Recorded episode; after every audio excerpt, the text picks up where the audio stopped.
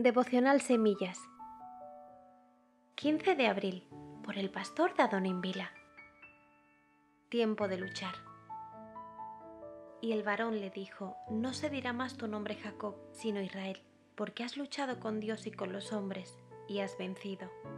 Génesis 32, 28 Todo lo que vale la pena cuesta. Si obtener cosas buenas en la vida fuera tan fácil, todos las tendrían. La Biblia nos muestra la historia de un hombre que estaba proscrito. Todos lo llamaban ladrón, su reputación era mala y tuvo que huir de su tierra.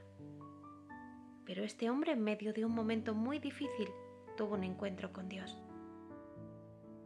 Jacob, nombre que significa el usurpador, estaba sentenciado a muerte pero cuando su hermano lo perseguía para cobrar venganza y matarle, decidió pedirle ayuda a Dios y se quedó solo reclamando un milagro de Dios en su vida.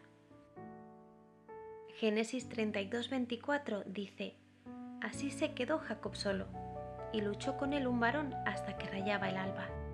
El ángel del Señor se le apareció a Jacob, luego de que él estuviera toda la noche invocando la intervención sobrenatural de Dios en su vida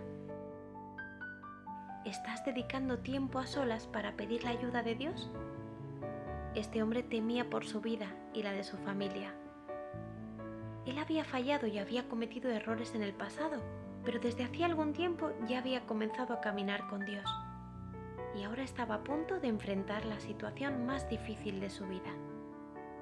Enfrentar a su mayor enemigo, que le buscaba para matarle. Tú puedes estar enfrentando una situación muy complicada en tu vida sin saber qué hacer. Por ello debes apartar tiempo para estar a solas con Dios y clamar insistentemente por su intervención milagrosa a tu favor.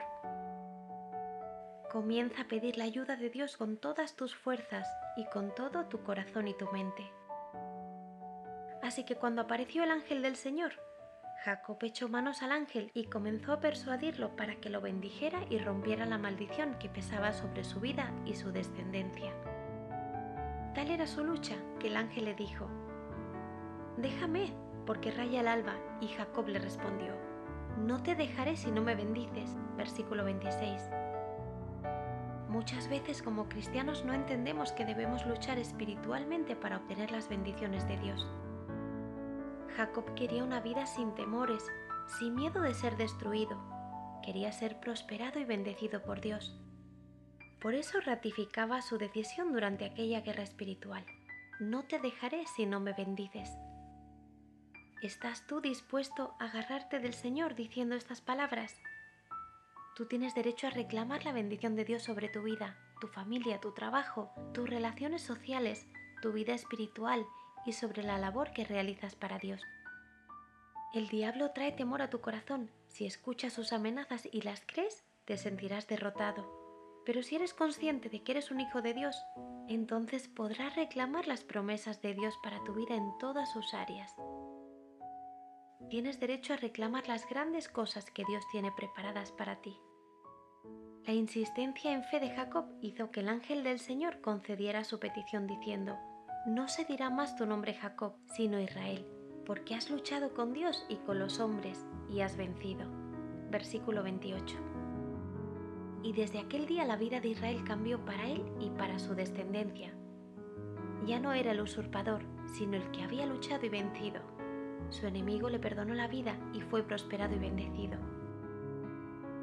¿Quieres ser un vencedor? Debes estar dispuesto a luchar incansablemente por tu bendición Dios quiere ver que pides con fe. Juan 14:13 dice, Y todo lo que pidiereis al Padre en mi nombre lo haré, para que el Padre sea glorificado en el Hijo. En estos días te invitamos a meditar en las siguientes verdades bíblicas. Hebreos 11.1 nos enseña que la fe es pues la certeza de lo que no se espera, la convicción de lo que no se ve. Debes luchar con fe, creyendo en lo que vendrá y dando gracias a Dios por todo, sabiendo que es la voluntad de Dios bendecir tu vida. Efesios 6 del 10 al 12 nos recuerda, por lo demás, hermanos míos, fortaleceos en el Señor y en el poder de su fuerza.